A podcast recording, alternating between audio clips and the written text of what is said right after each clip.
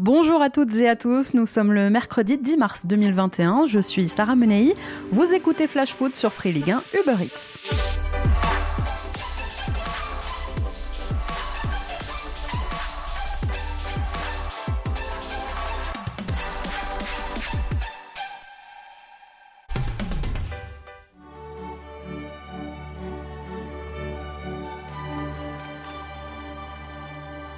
Elle est de retour, la coupe aux grandes oreilles, et ce soir Paris doit finir le travail.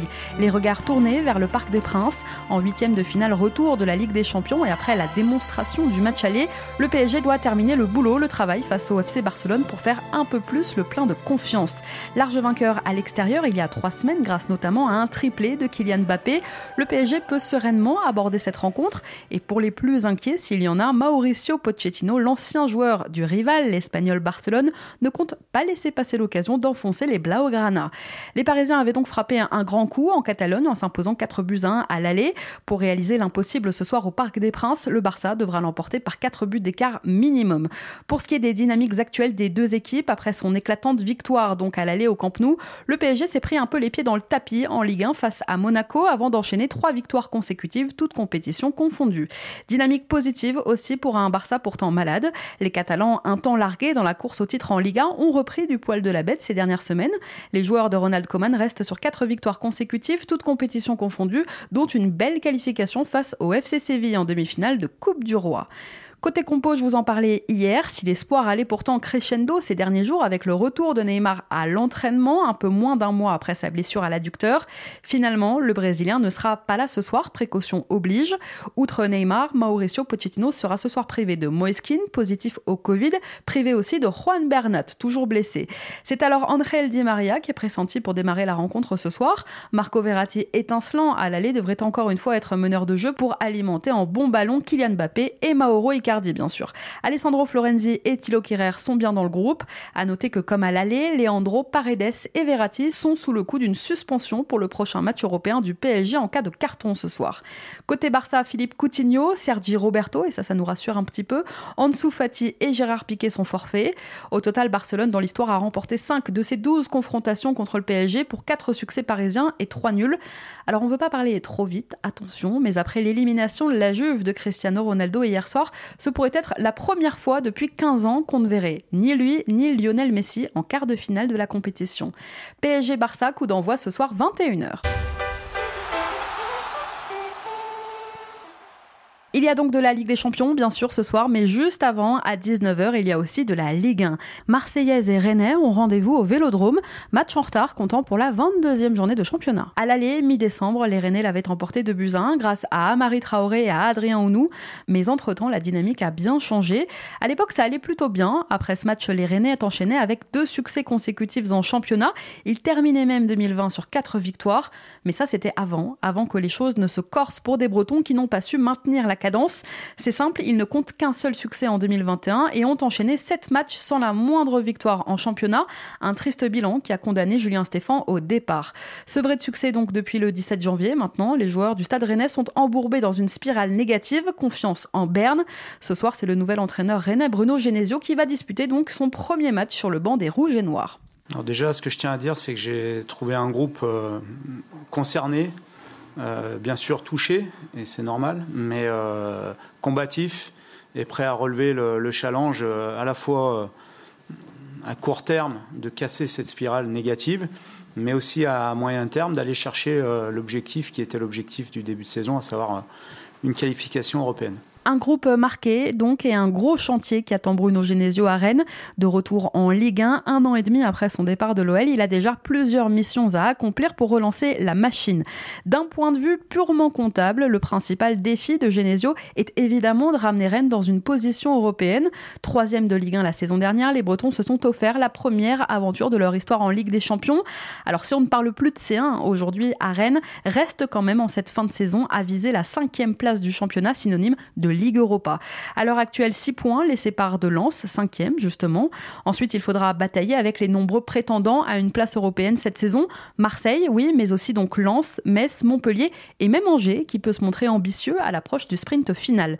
Mais déjà, avec un match en moins, Rennes a l'opportunité ce soir de revenir donc à portée des Lensois. Il reste 11 rencontres au Rennais pour remplir le contrat.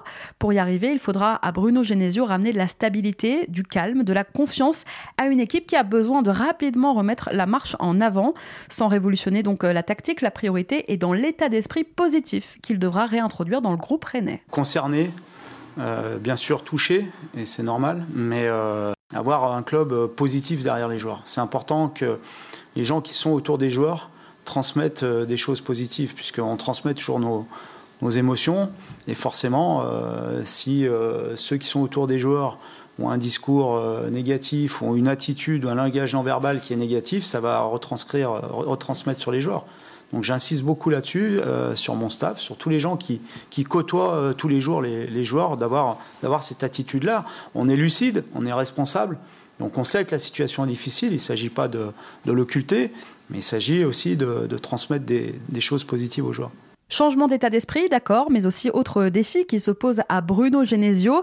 Si les Rennais ont tant de mal depuis le début de saison, c'est d'abord parce qu'ils se montrent incapables d'être dangereux dans la surface adverse. Avec 57,3% de possession en moyenne cette saison, Rennes se classe deuxième de Ligue 1 dans l'exercice. Une maîtrise qui s'accompagne eh bien malheureusement d'une impuissance, puisque le club n'est que la 13e attaque du championnat, avec seulement 33 buts inscrits cette saison. Possession stérile, donc manque de tranchant, incarné par des individualités décevantes. En pointe, par exemple, Serou Girassi peine à confirmer ses débuts très prometteurs depuis une blessure à l'automne. Irrégulier lui aussi, Martin Terrier ne confirme pas son statut de joueur aguerri, tandis que sur les côtés, eh bien, le jeune, très jeune Jérémy Doku a encore besoin de temps pour s'acclimater. À l'heure actuelle, aucun joueur rennais ne dépasse les 4 buts depuis le début de saison. Il lui faudra aussi à Bruno Genesio relancer la pépite Eduardo Camavinga, parti, euh, bien parti même, pour confirmer les énormes attentes qu'il suscite. Le très jeune milieu de terrain rennais a progressivement décliné depuis quelques mois. Il semble emprunté physiquement et à l'image de son équipe, il peine eh bien, à accélérer. Au cœur du jeu rennais, le duo qu'il forme avec Steven Zonzi ne parvient plus à faire la différence, pas aidé, je le disais, par des attaquants rennais en crise de confiance. Premier test donc grandeur nature ce soir au Vélodrome pour le Rennes de Bruno Genesio qui, vous allez l'entendre, ne s'attend pas à avoir le même OM que celui qui a perdu contre le Canet dimanche dernier en Coupe de France. Je m'attends pas à ce que le visage de, Marseille soit le même mercredi soir que celui qu'on a, vu hier. Au contraire, il y aura certainement un sentiment de revanche. Donc euh, nous, on se prépare à jouer un, Marseille qui aura un, visage complètement différent de, celui que j'ai vu hier. J'ai eu une prise de parole euh, dans un premier temps euh, global. Et ensuite, j'ai commencé des, entretiens individuels que je, vais poursuivre dans les prochains jours, parce que je souhaite rencontrer tous les joueurs. Oui, bien sûr, des ajustements, mais tactiques, mais pas de révolution parce que euh, lorsque vous arrivez, il y a des choses qui ont été euh, qui ont été faites et qui ont été bien faites. Il faut s'appuyer dessus. Ça serait euh, ça serait pas pas correct, puis ça serait même suicidaire de vouloir tout révolutionner juste en arrivant ici. Vous l'avez entendu, pour insuffler cette nouvelle dynamique, Bruno Genesio s'est donc entretenu individuellement avec une partie de l'effectif rennais. Il continuera à le faire dans les prochains jours. Et puis c'est un défi personnel aussi pour Bruno Genesio, ce défi rennais. Parce qu'il a beau avoir passé trois saisons et demie quand même sur le banc lyonnais, c'est un entraîneur qui reste en quête de crédibilité. Catapulté en première ligne pour remplacer Hubert Fournier à Lyon il y a cinq ans, il semblait d'abord destiné à un rôle d'intérimaire avant de finalement dans la durée. Sous ses ordres, Lyon n'a jamais vraiment enthousiasmé, mais s'est qualifié quand même à trois reprises en Ligue des Champions sur quatre saisons. Mais cette étiquette d'intérimaire, très critiquée à l'époque par les supporters lyonnais, lui colle à la peau. La faute à un style de jeu est bien difficile à cerner. Exilé en Chine pendant 18 mois, il est donc de retour en Ligue 1, en terre connue, en plus à Rennes, puisqu'il y retrouve Florian Maurice, qu'il connaît bien. L'aventure rennaise est donc pour Genesio l'opportunité idéale pour prouver qu'il est bel et bien un entraîneur digne d'une écurie de Ligue 1, candidate qui plus est à l'Europe. Petit retour en arrière, lors de sa prise de fonction à Lyon en janvier 2016, Genesio avait réussi à remettre ses joueurs sur le bon rail. Il avait fallu à peu près un mois, mais sur ses 19 premiers matchs de Ligue 1, il avait engrangé 39 points sur les 57 possibles et l'OL finissait la saison deuxième. En face, Rennes, c'est un mauvais souvenir pour les Marseillais. On peut presque même parler de tournant dans la saison de l'OM. C'est à partir de cette défaite en phase allée mi-décembre et la polémique à l'époque sur l'arbitrage de M. Turpin que les choses ont sérieusement commencé à se dégrader à Marseille. Deux mois et demi plus tard, ça va pas tellement mieux sur la Canebière. Aujourd'hui, le podium est à 20 points et à l'image du départ de Julien Stéphan de Rennes, là aussi, le coach est parti. Son successeur, Jorge Sampaoli, vient tout juste de débarquer et à peine arrivé, il récupère un groupe emprunté après son humiliation contre une N2 en Coupe de France le week-end dernier. Présenté hier après-midi devant la presse aux côtés de Pablo Longoria, Sampaoli a donc lui aussi un énorme chantier à gérer et un vestiaire, donc je le disais, sans doute marqué par les événements de ces dernières semaines. Depuis l'annonce de son arrivée, une question taraude évidemment tous les supporters marseillais. Quelle sera la première compo de Sampaoli? Nos confrères de l'équipe indiquaient hier que Sampaoli avait effectué une mise en place en injectant du sang neuf avec des jeunes pour son premier entraînement. L'ancien entraîneur de Séville s'est aussi exprimé devant son groupe et il en serait ressorti que l'OM doit absolument changer de système. Exit donc le 4-3-3 affectionné pourtant par Sampaoli. Ce soir, le nouvel entraîneur marseillais pourrait aligner un 11 inédit en 5-3-2 ou en 5-2-1-2. Côté compo, justement, pour cette première, Sampaoli sera privé de Pape Gay, suspendu. Olivier Ncham n'est pas qualifié pour cette rencontre et Valentin Rongier est toujours blessé, laissant Boubacar Camara et Michael Cuisance probablement titulaires ce soir au coup d'envoi. Jordan Amavi n'est lui toujours pas opérationnel. Douillet Kaleta Char, sorti blessé dimanche à Perpignan, est bien dans le groupe, mais il pourrait ne pas être en mesure de débuter ce soir.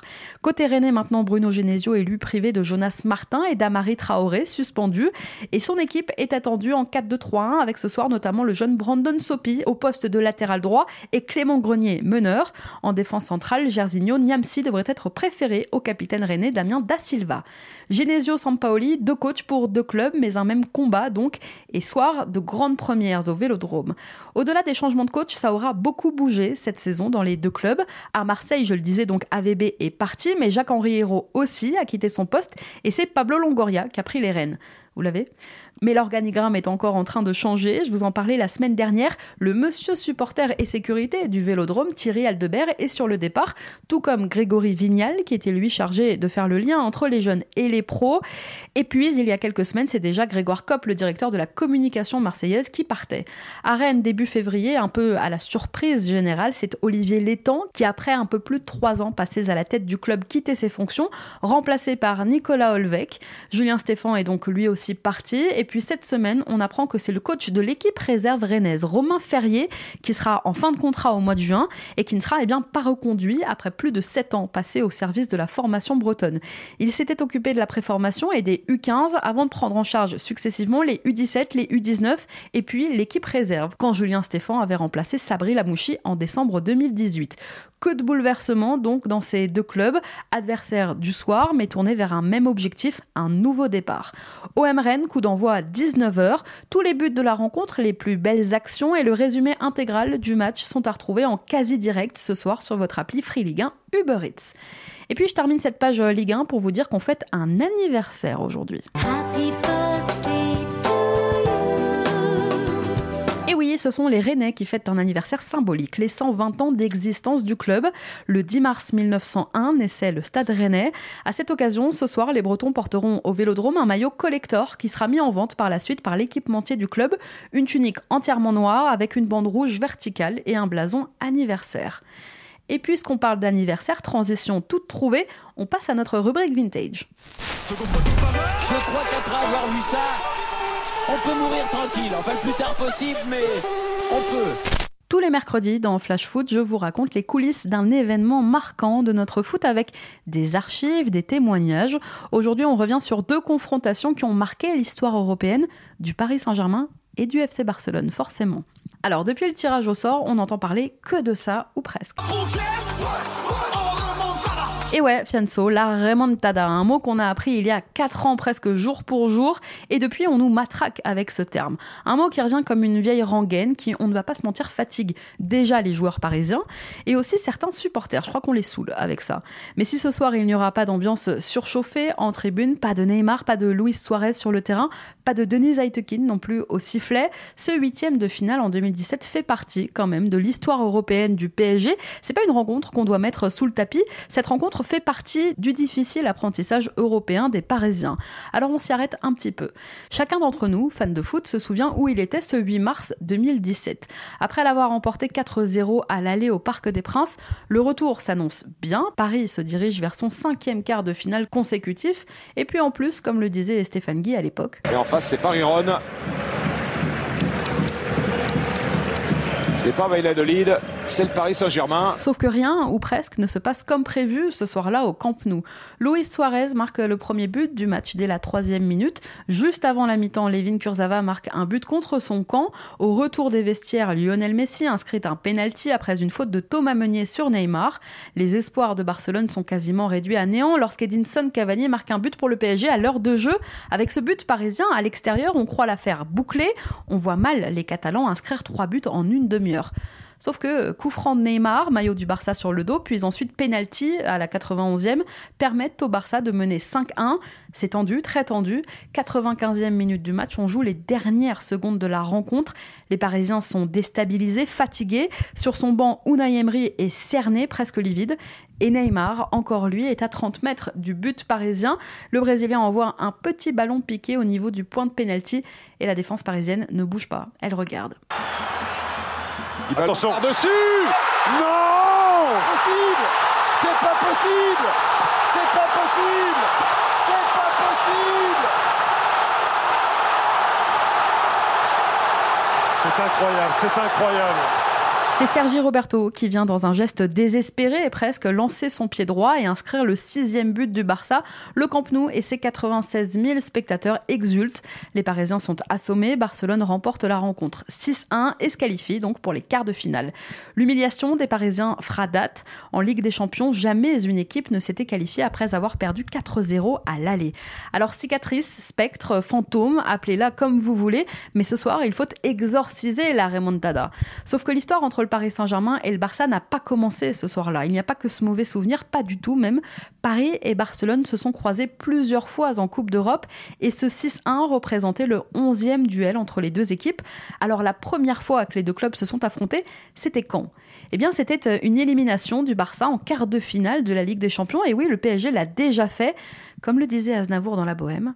Je vous parle d'un temps que les moins de 20 ans ne peuvent pas connaître. 11 mars 1995 au Parc des Princes, quart de finale retour de Ligue des Champions. Le Paris Saint-Germain, sous la houlette de Luis Fernandez, va faire un match superbe face au Barça, qui est à l'époque dirigé par personne d'autre que Johan Cruyff, s'il vous plaît. Les Catalans avaient été sacrés champions d'Europe trois ans avant, en 92 à Wembley, vice-champions même en 94, la saison donc précédente. Face à une Dream Team catalane, certes vieillissante mais toujours compétitive, les Parisiens ont réussi à arracher un match nul précieux au Camp Nou à l'aller. Et au retour, les hommes de Luis Fernandez sortent le grand jeu. Paris touche trois fois les montants en première période. Incroyable. Pas vrai Elle de pigeon. Allez, allez, allez, au contact. Oui, faut y aller. Nadal. Oui, Valdo. oui, oui. Oui, Oh, le poteau encore Mais c'est pas vrai Trois Ils sont poteaux, trois poteaux Oh là là en mi-temps.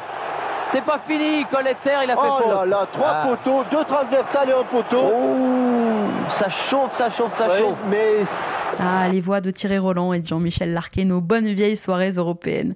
Les Barcelonais, ce soir-là, ouvrent le score grâce à José María Baquero juste après la mi-temps. Ils pensent tenir la qualification, les Catalans, mais raillent à un quart d'heure du terme, puis Vincent Guérin, héroïque, dix petites minutes plus tard, inverse la tendance. C'est l'égalisation parfaite. Pour l'instant, on est en route vers une prolongation. Valdo. c'est du grand Oh, football, ça, Thierry. c'est du grand, grand, football. Allez, Vincent. Guérin, belle frappe. But Oui, Vincent but Allez, Vincent. Oui But Oh, formidable. Il le mérite 100 fois 100 fois il mérite ce but Entre le match aller et le match retour, il est formidable, Vincent Guérin Il est né là, juste derrière cette tribune, à Boulogne. Il est né juste là, là derrière, et le voilà qui vient de marquer un but fantastique. Il le mérite car il a été héroïque. Bravo Vincent. S'il y a bien un joueur qui le méritait, c'est lui. Il faut tenir. Il marque au bon moment. Elle n'est pas très appuyée, sa frappe, mais elle est merveilleusement placée. Quelle émotion quand il y a eu ce but. Quelle émotion Je crois avoir vu des larmes sur euh, le visage de Joël Batz, Oui. euh, Thierry. Et Fernandez n'était pas loin non plus. Georges Weah Le Barça de Ronald Koeman sur le terrain déjà à l'époque et de Stoïkov est tombé. Louis euh, voulait une belle soirée. Elle aura Les été. Parisiens Elle et Louis nous ont offert une belle soirée. Et, les- et les- le Barça aussi. Hein. Et on est à combien? Oh là, on est à 46 et 21 secondes. Dernière attaque du Barça. Stoïkov. Dégagement de Colletter. Et c'est fini. Oh, bravo le Paris Saint-Germain. Bravo, Bravo le les Paris Parisiens.